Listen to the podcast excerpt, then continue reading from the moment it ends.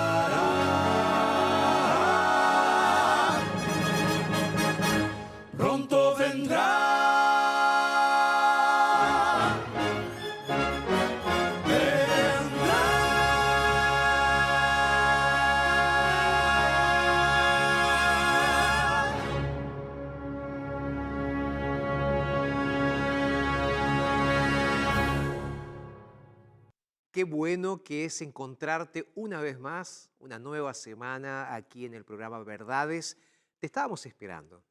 Y es lindo poder darte la bienvenida a este espacio donde nos sentamos a conversar acerca de la palabra de Dios. Y no solo conversar, nos sentamos también para escuchar buena música. Y gracias a los Arautos del Rey porque ellos nos introducen cada semana a través de este bonito mensaje que nos recuerda que nuestro Señor Jesucristo muy pronto, sí, te escuché ahí del otro lado diciendo, volverá. Es lindo también poder tener amigos que nos acompañan cantando también y hoy vamos a tener a una amiga cantando aquí con nosotros también en el programa del día de hoy. Vamos a tener a Cintia Nacimiento cantando con nosotros, una cantante brasilera cantando en español, así que quédate ahí porque va a ser maravilloso este momento de música también. Y claro, vamos a tener a Arautos una vez más también con nosotros. Además de eso, como siempre hacemos, tenemos el momento en el cual tenemos también una historia de alguien que se entregó a Jesús, de alguien que pasó por un momento difícil, pero que Dios lo abrazó y de esa manera esa persona salió adelante y pudo reconstruir su vida gracias al poder de Dios. Además de eso, vamos a estar abriendo la palabra de Dios y como ya lo mencioné en el programa pasado, estamos en esta secuencia de temas donde estamos estudiando el libro de los salmos. Claro, no estamos estudiando todos los salmos. Hemos seleccionado 13 salmos y hoy vamos a estar estudiando el Salmo 15. Así que mi consejo es, quédate con nosotros, estamos empezando el programa del día de hoy. Ahora hacemos una pausa, después arautos, testimonio y ahí sí comenzamos a estudiar la Biblia juntos. Pausa, ya regresamos.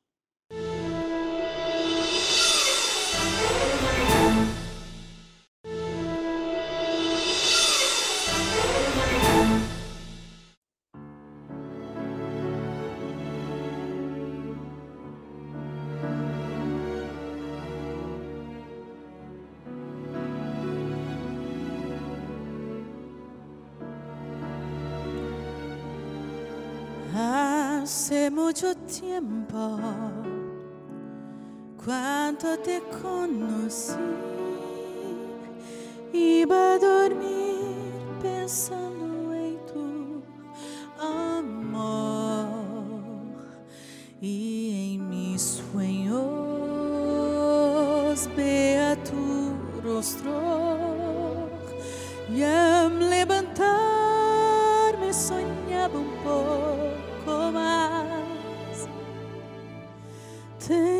Placer en pensar, orar, hablar de ti.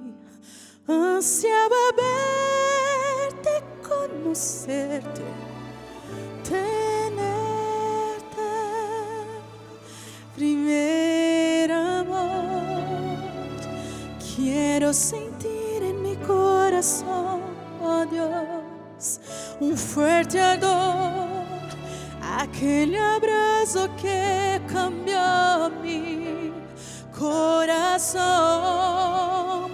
y no tenerte apenas como mi Señor, mas mi único,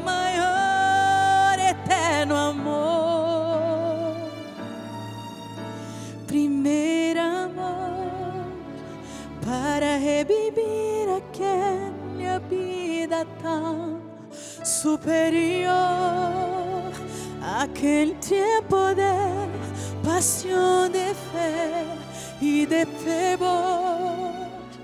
Cabe solamente mi decisión de ser mejor. Decido ahora y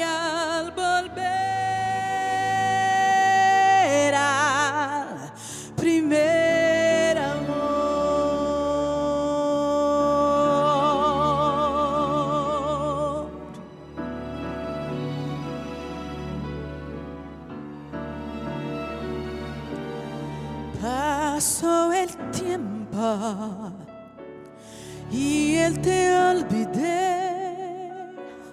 Aquella llama se apagó dentro de mí y otros amores tan tentadores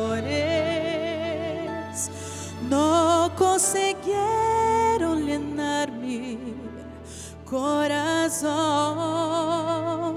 Hoy vengo con frío, cansado y vacío. Cierto que puede volver contigo al inicio. Primer amor, quiero sentir fuerte ardor, aquel abrazo que cambió mi interior. Y no tenerte apenas como mi Señor, mas mi único, mayor, eterno amor,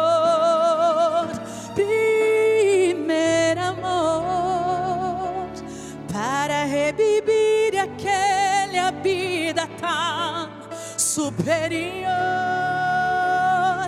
aquel tiempo de pasión, de fe y de fervor, cabe solamente mi decisión de ser mejor. Decido ahora y al volver al primer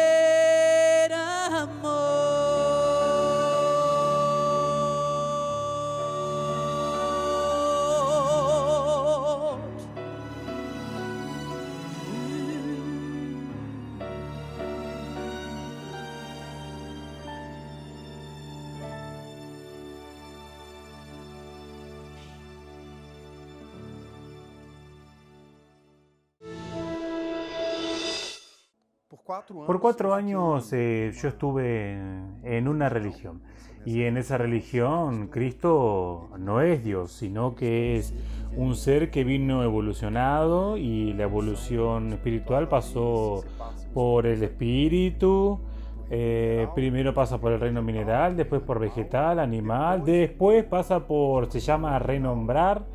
Entonces está en ese proceso de evolución. Cristo pasó por todo eso para llegar donde eh, está ahora. Entonces espíritu muy viejo llegó donde llegó. Y yo pasando por todo eso llegaría allí. Entonces Cristo era un ejemplo a ser seguido en ese sentido. Por tanto que Él fue evolucionando. Entonces todos nosotros deberíamos pasar por lo mismo, porque Cristo lo pasó y si yo paso eso también sería igual a Él. Eso siempre fue una carga muy grande porque la responsabilidad siempre es para uno, de obras y de actividades que, que, de que tienes que cumplir para alcanzar un lugar que ni sabes eh, cuál es ese lugar. ¿Y será que yo llegué? Tengo que alcanzar la nota 7. En esta vida ahora, aquí, eh, no tienes parámetros. Tú sabes que tienes que evolucionar, pero no tienes parámetros de qué es esa evolución. Yo ahí conocí una, una persona, mi novia, y ella me presentó un hombre que estaba dando estudios bíblicos para ella. Y yo le dije que quería que quería conocer la Biblia. Nunca había estudiado, nunca había tenido contacto con la Biblia. Y le dije, yo quiero conocer, hasta busqué en internet cómo estudiar la Biblia y comencé a leer y no estaba entendiendo nada. Entonces eh, le pedí a ella que me lo presentara. Me lo presentó y comenzamos a hacer estudios bíblicos. Eh, eso fue en marzo, abril del 2017. Él iba a mi consultorio a veces, estudiábamos eh, dos veces por semana, hasta tres veces por semana. Yo hice un año de estudios bíblicos, yo hice eh, escuchando la voz de Dios, después hice Daniel, Apocalipsis, y después de un año yo me bauticé en la iglesia adventista. Yo siento una diferencia tan grande en mi vida cuando yo noté que Cristo es Dios y Dios vino como hombre y como hombre Él rescató aquello que la humanidad eh, prácticamente no tenía cómo hacerlo, porque en la otra religión era a través de mí que yo necesitaba evolucionar. Cuando yo conocí a Cristo de esa forma, el peso, la carga de eso salió. Entonces la perspectiva de conocer a Cristo como Salvador, aquel que me lleva en sus brazos y me dice solo ven eh, y conóceme, yo tengo algo mejor para ti, es, es un alivio para el alma, un alivio para la mente, notar que, que todo esto eh, no se trata de mí, se trata en verdad de una lucha espiritual fuerte que existe y que yo no tengo nada que hacer. Y que Dios dice así, esa batalla es mía, como el hermano mayor que viene y te protege. Te estás peleando y viene y te dice, yo te protejo. Está sucediendo una batalla, percibí esa pelea y que Dios me dijo así, ven a mi lado, que esa pelea es mía y yo te defiendo. Y comencé a ver las cosas, a las personas de una manera diferente también. Mi visión por las personas comenzó a ser diferente, como si yo hubiera sufrido un accidente. Y todo el mundo necesitando de ayuda. Y Cristo rescatando a las personas y pidiendo, mira, tú ya fuiste rescatado, ve y ayuda a aquel, ayuda a aquella y yo miro a las personas de una forma cada vez más diferente a partir del momento que yo conozco más a Cristo, devolviendo todo aquello que Él hizo, tanto que Él se dedicó, se paró un tiempo en la divinidad para venir como hombre. Y mi perspectiva eh, ahora cambió y yo veo cómo Él envía personas para abrazarme. Eh, Sí, para abrazarme. Yo suelo decir que mi esposa es un abrazo que Dios eh, me quiere dar personalmente. Entonces eh, yo comencé a ser más emotivo. Yo era muy razón, razón, lógica en todo. Hoy las emociones aparecen un, poco más. Entonces Cristo para mí, eh, Él me transformó en una persona menos o sea, no soy menos racional, pero sí más emotiva, una razón al servicio eh, de los demás, no una razón por ego, por un crecimiento espiritual. ¿Cuántas veces nos olvidamos de Dios y cuántas veces las situaciones de la vida hacen que tengamos que volvernos a Él de las formas que menos nos imaginamos? Pero Dios es bueno y su misericordia es para siempre. Eso es algo que tenemos que recordar cada día, porque cada situación, por más difícil que sea, cada situación que nos toca pasar, es un megáfono de Dios diciéndonos, hijito, hijita, te amo y todo lo que está pasando va a terminar bien. Solamente aprende a confiar en mí. Esas son las palabras de Dios que a través de estas historias contadas en primera persona nos ayudan a recordar a ese Dios maravilloso, que sigue obrando, que sigue trabajando en la vida de sus hijos. Vamos a hacer lo siguiente. Ya estamos con todo listo aquí para comenzar el estudio de la palabra de Dios. ¿Qué te parece? Sugerencias, si lo deseas, si quieres, ve a buscar tu Biblia. Ve a buscar tu Biblia. Ahora, sí, busca tu Biblia. Yo te voy a estar esperando. Vamos a hacer una rápida pausa y enseguida regresamos.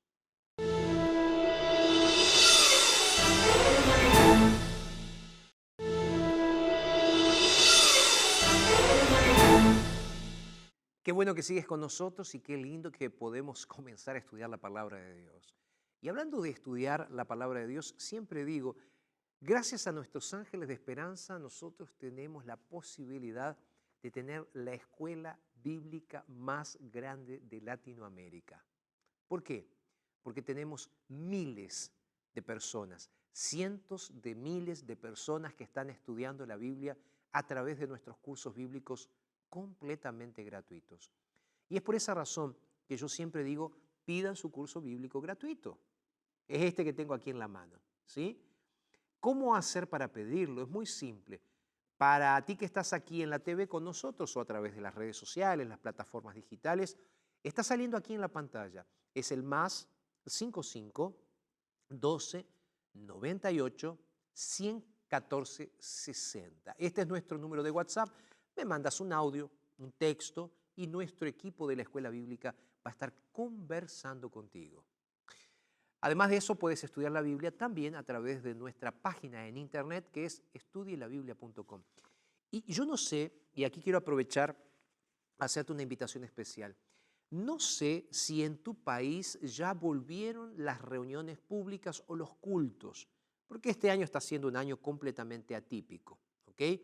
Ahora, si ya volvieron los cultos a tu país, puedes entrar en nuestra página de internet que es encuentre unaiglesia.com. Encuentro Ahí tú vas a ver cuál es la iglesia adventista que está más cerca de tu domicilio. Consejo, ahí tú puedes venir y eh, reunirte con nosotros para adorar a Dios en una iglesia, en un templo. Te pregunto, ¿cuánto tiempo hace que no vas a un templo? Hace bastante, ¿no? Entonces aprovecha el momento y ven a un templo adventista del séptimo día, de tal manera que puedas adorar junto con nosotros. Claro, Estamos siguiendo todas las medidas de seguridad y estamos siguiendo todas las reglas conforme cada país está colocando. Así que tienes que ver primero nuestra página si el templo está abierto. Si está abierto, entonces te invitamos para que nos visites. Encuentre unaiglesia.com. ¿Vamos a estudiar la Biblia? ¿Sí? ¿Qué te parece? ¿Estás listo para estudiar la Biblia? Yo ya estoy listo, ya estoy con todo listo aquí y vamos a sentarnos entonces en nuestro lugarcito de inicio del programa, donde aquí oramos juntos, donde aquí comenzamos a leer la Biblia, a estudiar la Biblia, abrimos la Biblia. Entonces, eh, ahí donde estás, te invito para que puedas cerrar los ojos, inclinar tu rostro y orar junto conmigo. Vamos a orar. Padre, muchísimas gracias por este momento que nos das de poder abrir tu palabra.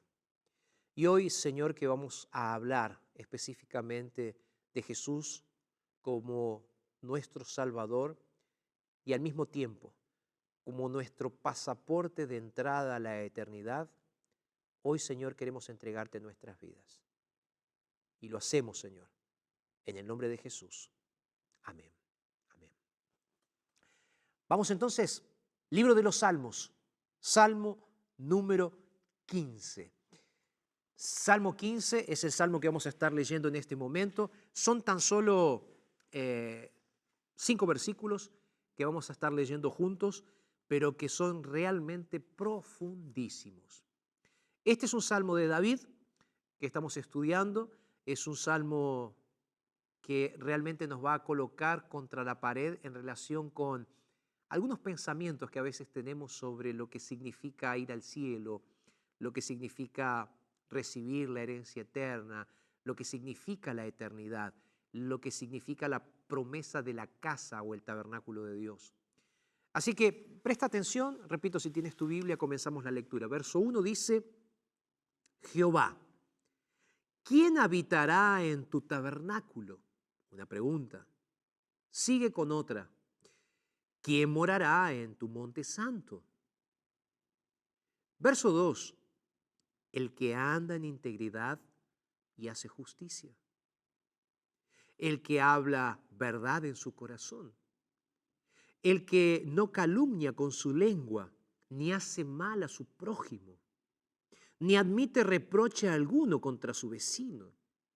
Aquel a cuyos ojos el indigno es menospreciado. Pero honra a los que temen a Jehová. El que aún jurando en perjuicio propio, no por eso cambia.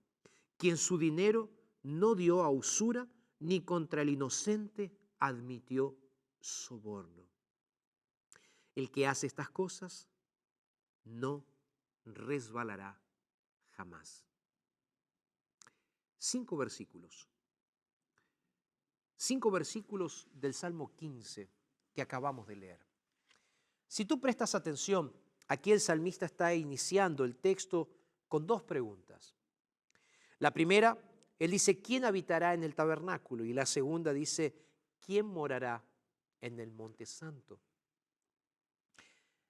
Para entender lo que David estaba queriendo explicar, primero tenemos que ir a ver cómo los judíos veían este salmo. Este salmo es llamado un salmo de admisión. ¿Qué significa un salmo de admisión? ¿Qué significa admisión? Admisión es admitir a alguien, admisión es dejar entrar a alguien en un lugar. Yo viajo bastante por causa del trabajo, por causa del ministerio, y cuando viajo hay algo que me gusta observar en los hoteles. Cada hotel coloca en diferentes lugares las reglas del hotel. Tú tienes las reglas colocadas atrás de la puerta, a veces tú tienes una carpeta muy bonita preparada donde dice reglas del hotel o reglas de convivencia.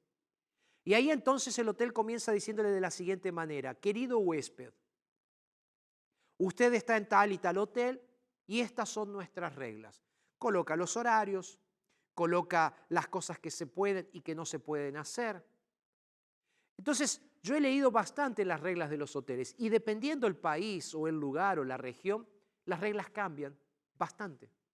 En algunos lugares tú puedes dormir o puedes hacer algún tipo de actividad física, por ejemplo, hasta las 10 de la noche. Otros hoteles tienen 24 horas. Las reglas van cambiando de hotel para hotel. ¿Por qué te estoy colocando esto? Para que pienses junto conmigo en lo que David estaba queriendo decir. David dice, ¿quién será admitido dentro de tu tabernáculo? ¿Qué es el tabernáculo? El tabernáculo era primeramente el santuario que Moisés construyó en el desierto y en el cual la propia presencia de Dios se manifestó en el santuario a través de la Shekinah, el lugar donde Dios se manifestaba. Posteriormente, ese tabernáculo fue transformado en un templo. Ya no más un tabernáculo, un santuario hecho con madera, con telas, con pieles, sino que ahora ya era un templo construido con rocas. Comenzó entonces en la línea religiosa judía ese templo con Salomón. David lo planificó, David guardó las cosas para poder construir el templo, pero fue Salomón quien construyó el templo. Entonces, primero el santuario en el desierto, posteriormente un santuario que ya fue quedando hasta el pueblo de Israel tener entonces un templo donde la propia presencia de Dios también se manifestaba. ¿Qué significaba para el judío el tabernáculo? El tabernáculo para el judío era el centro de la adoración. No solamente era donde Dios se había manifestado, sino también era el lugar por donde pasaba toda la actividad del judío. De paso, el judío no hacía diferencia entre lo secular y lo religioso. Para el judío, la vida en sí era una vida religiosa.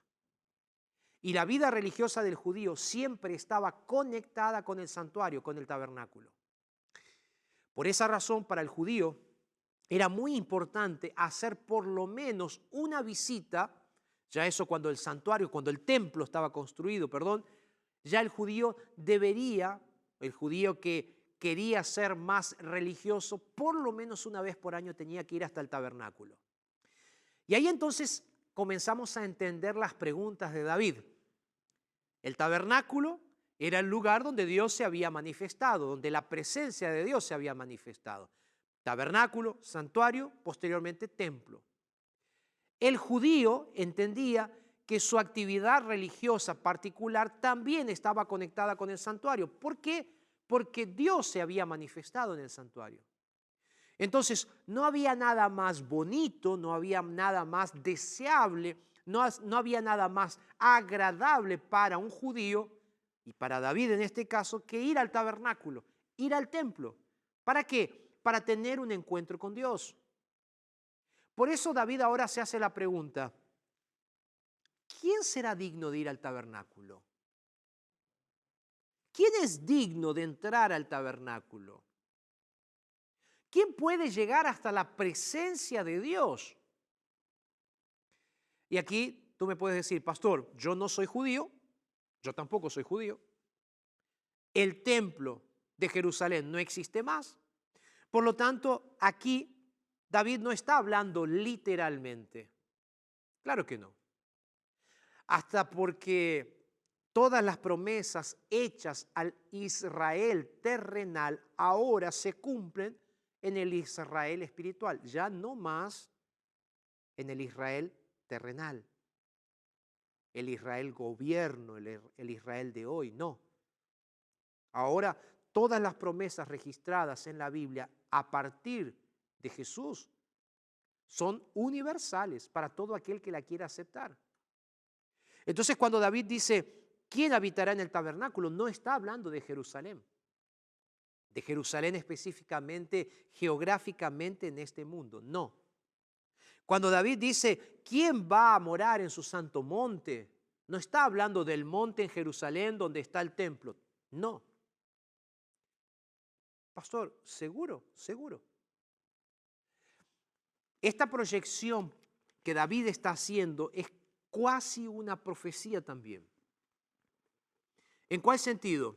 David nos está haciendo mirar cuáles son las características de las personas que van a tener la posibilidad de vivir ahora sí en el tabernáculo de Dios, que ya no es más un lugar geográfico en este mundo, sino que ahora es un lugar que Jesús está preparando.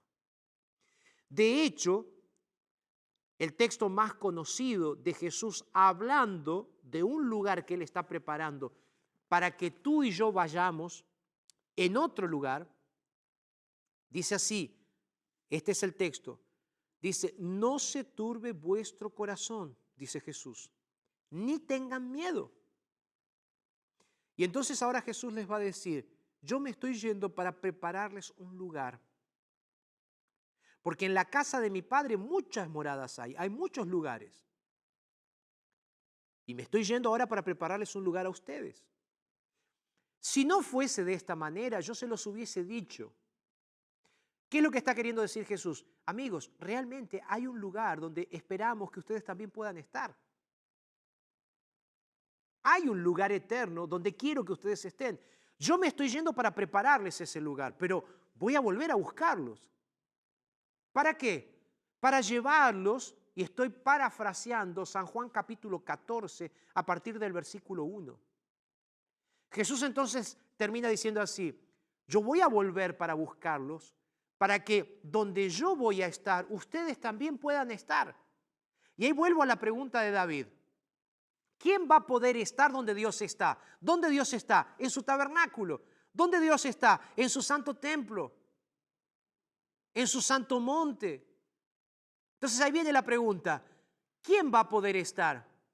¿Y quién va a poder estar también junto con Jesús cuando Él venga. Porque lo que Jesús prometió es que podemos estar en un lugar donde Dios va a estar.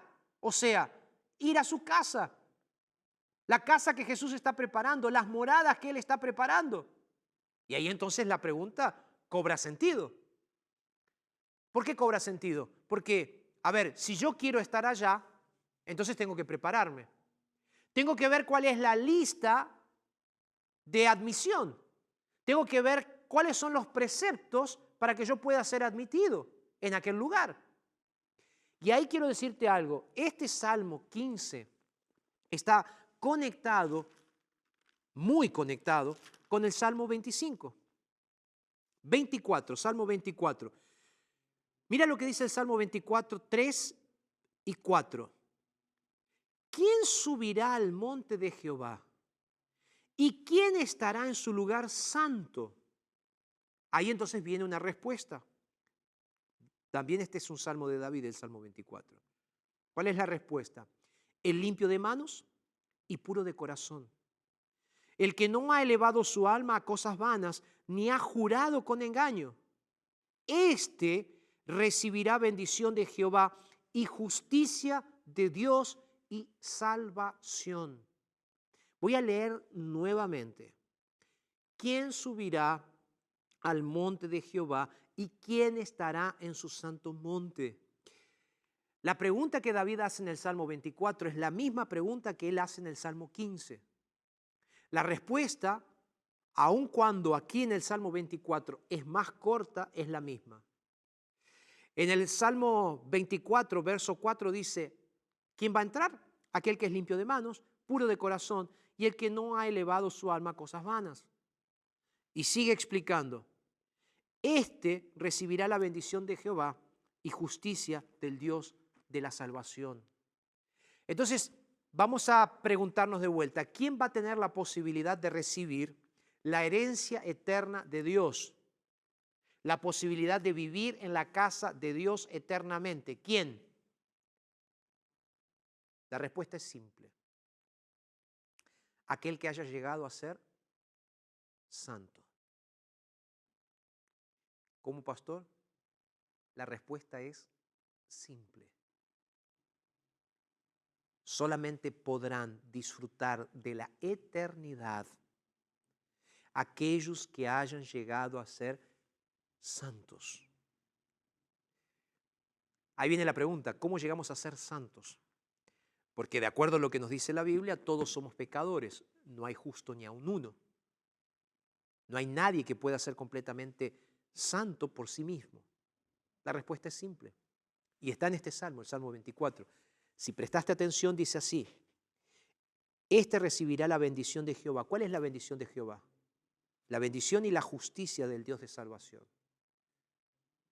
Todos nosotros somos pecadores, pero hay algo que Jesús hizo en la cruz del Calvario que nos da la posibilidad de ser aceptados delante de Dios. Cuando Jesús murió en la cruz del Calvario, lo que Jesús hizo fue pagar el precio de nuestro pecado. La Biblia es clara cuando dice, la paga del pecado es la muerte. Alguien necesitaba morir para pagar el precio de nuestro pecado. Y Jesús ahora viene y se coloca en nuestro lugar. Y en la cruz del Calvario, Jesús es crucificado para pagar un altísimo precio por nuestros errores. Ahora bien, Jesús no solamente pagó nuestros pecados, sino que Jesús justificó nuestros pecados también. Nos justificó delante de Dios. Por eso el salmista dice que Dios es nuestra justicia, que Dios, el Dios justo, es el Dios de nuestra salvación. ¿Por qué? Porque lo que nosotros teníamos delante de Dios era una deuda impagable. Ahora Dios viene y paga esa deuda con la sangre de Jesús y a partir del momento que la deuda es paga, nosotros no somos más deudores. Y eso significa la justificación de Dios. O sea, cuando el salmista pregunta, ¿quién va a entrar? La respuesta es simple. Solamente podrán entrar aquellos que fueron justificados por la gracia del Señor a través de la muerte expiatoria de Jesús en la cruz del Calvario que pagó todos nuestros pecados. ¿Está difícil? Te lo explico de otra manera. Tú tenías una deuda impagable, el banco te iba a quitar todo lo que tú tenías, casa, carros, todo, absolutamente todo, y te ibas a quedar en la calle. Porque no podías pagar la deuda. De repente viene alguien y te dice, yo voy a pagar tu deuda. Y paga tu deuda, paga la deuda del carro, paga la deuda del financiamiento de tu casa, paga todo.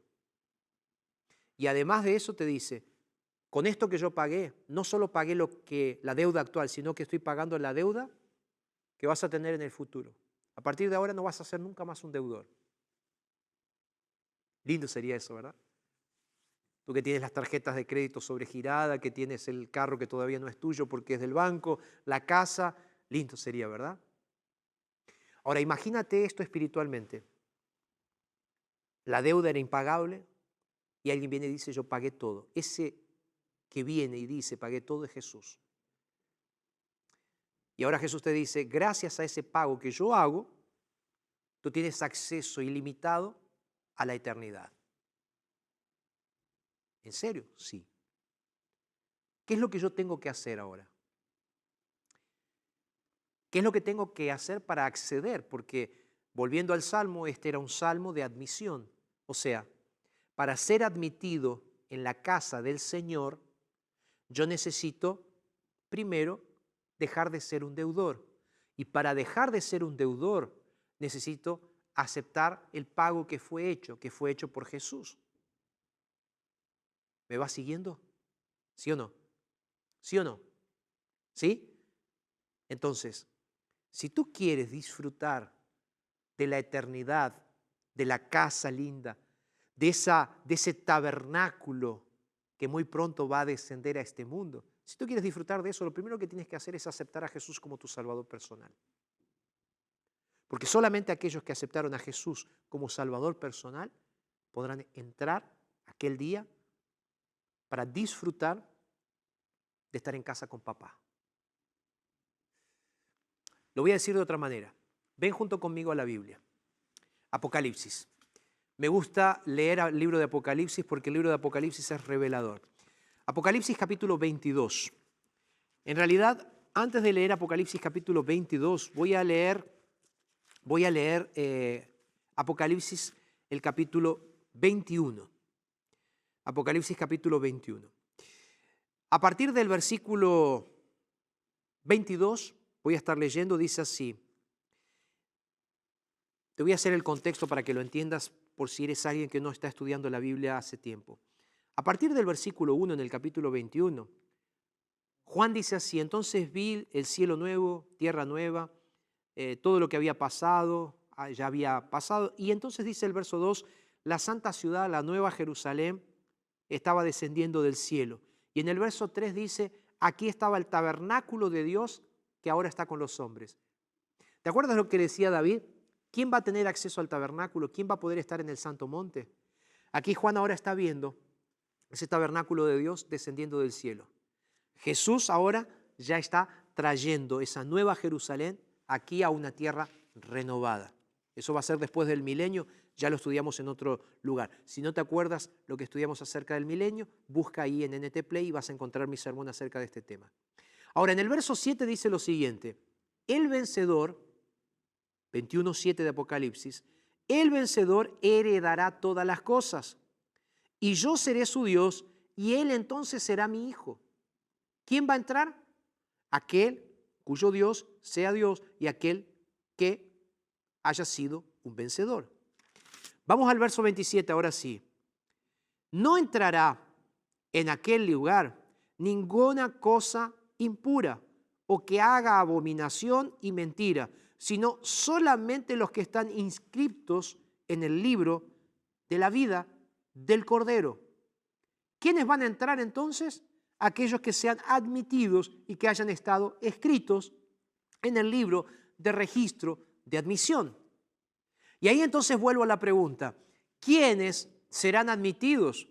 aquellos cuya deuda fue paga por la sangre de Jesús. Sin embargo, si prestaste atención, y ahora sí tengo que volver al Salmo 15 y al Salmo 24, ahí aparece una lista de cosas que aquellos que quieren entrar en el tabernáculo deben hacer. ¿Cuándo deben hacer eso? Una vez que aceptaron la justicia de Jesús en sus vidas. Ahora, ¿qué es lo que tienen que hacer? ¿Te acuerdas lo que leí? Salmo 15. Dice, aquellos que andan en integridad, aquellos que hacen justicia, aquellos que hablan verdad, aquellos que no mienten, aquellos que no hacen mal, aquellos que no reprochan, aquellos que honran a Dios, aquellos que no juran para mentir falsamente, aquellos que no cobran usura ni soborno, todos estos serán admitidos. No sé si sabías, pero el Talmud hizo un resumen, en, resumen, entre comillas, de las leyes del Pentateuco, los primeros cinco libros escritos por Moisés de la Biblia. Y eran 613 mandamientos, 613 mandamientos que ellos escribieron basados en el Pentateuco. Ellos hicieron un resumen.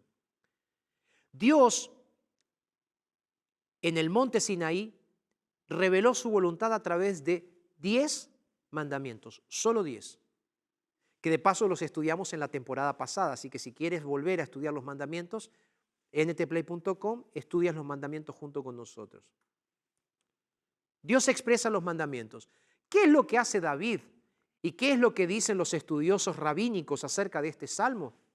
Dicen lo siguiente, dice que David hizo en el Salmo 15 un resumen de las 613 leyes pentateucales o del Pentateuco, David hizo un resumen diciendo, amigos, para entrar, para ser admitidos en el Santo Monte, en el tabernáculo, simple, hay que seguir la ley de Dios, hay que ser personas honestas, sin mancha, sin mácula, personas simples, pero al mismo tiempo transformadas por el poder de Dios para tener el carácter de Jesús.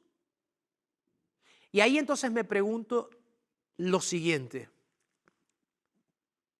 ¿Será entonces David que él nos está diciendo que nosotros tenemos que ser obedientes a la ley para ser salvos? ¿O él nos está diciendo, porque ustedes son salvos, ahora son obedientes y son transformados? Me estoy cansando un poco de ver tantas personas hablando falacias sobre la iglesia adventista en Internet. Me cansa, realmente me cansa. Es algo que me, me, está cansando. Porque hay personas que dicen, ustedes los adventistas son legalistas. Ustedes los adventistas guardan la ley para salvarse. Eso es una mentira. Porque nadie más que los adventistas predicamos de una salvación completa.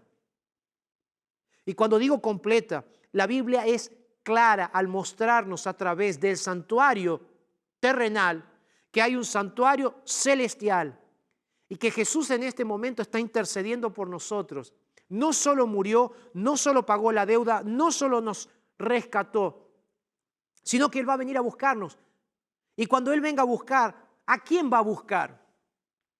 Aquellos que fueron salvos, pero que ahora son santos.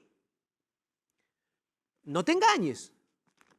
Solo voy a cerrar con esto en el poquísimo tiempo que tengo y ustedes lo leen con más atención después.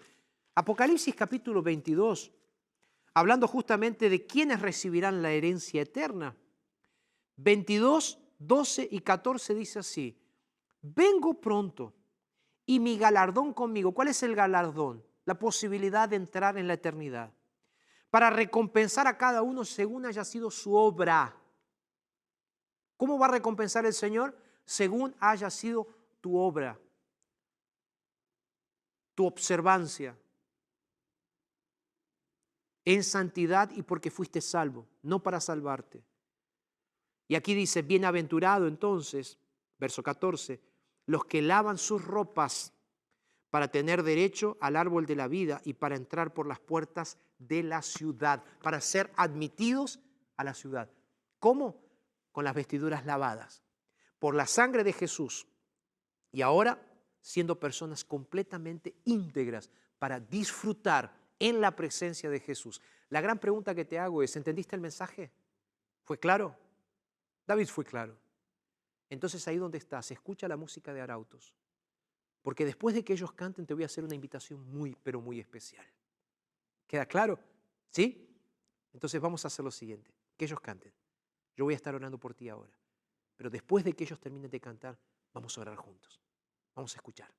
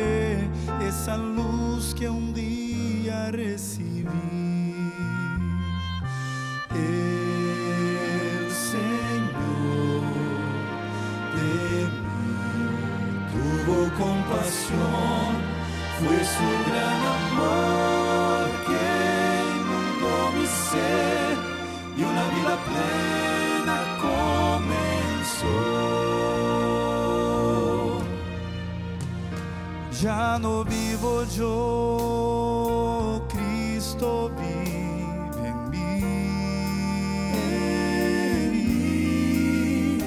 Ya no vivo yo,